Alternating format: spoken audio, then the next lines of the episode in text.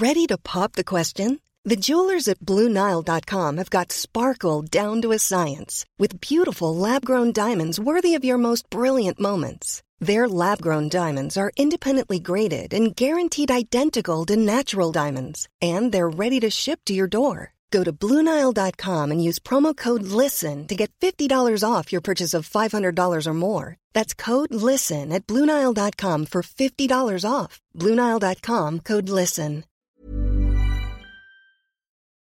Bonjour et bienvenue dans les petits secrets de Margot.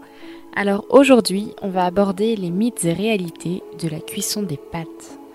Oui, parce que la consommation des pâtes est très répandue en France, ça on ne peut pas le nier. Et c'est ce qui explique peut-être pourquoi tant de croyances et d'habitudes sont fermement ancrées dans nos esprits. Vous serez pourtant surpris d'apprendre que la vérité n'est pas toujours là où l'on croit. Affirmation numéro 1. La forme des pâtes a une importance. C'est vrai. Chaque région italienne possède des formes de pâtes caractéristiques adaptées aux spécialités de sa région.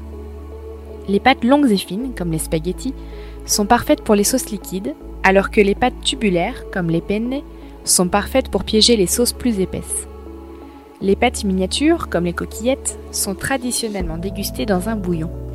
Les pâtes creuses, comme les orecchiette, permettent de piéger des morceaux.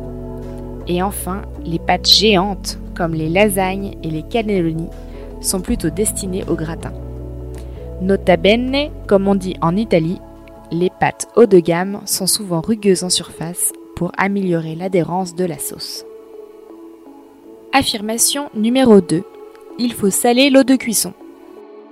C'est vrai une fois de plus.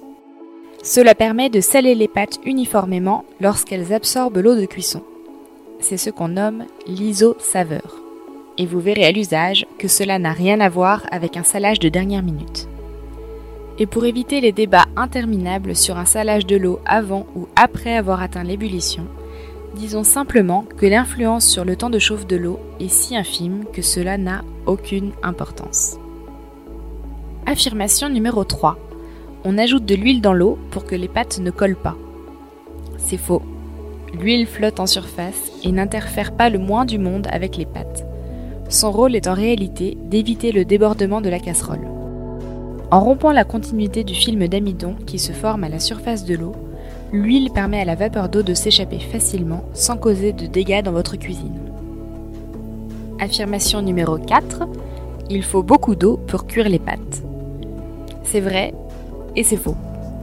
La proportion idéale est d'un litre d'eau pour 100 g de pâtes. En mettant moins d'eau, vous prenez le risque que les pâtes collent entre elles. A l'inverse, en mettant trop d'eau, vous ne pourriez pas utiliser l'eau de cuisson riche en amidon pour lier la sauce, une pratique courante en Italie. Voilà, il ne me reste plus qu'à vous souhaiter de belles cuissons et surtout un bon appétit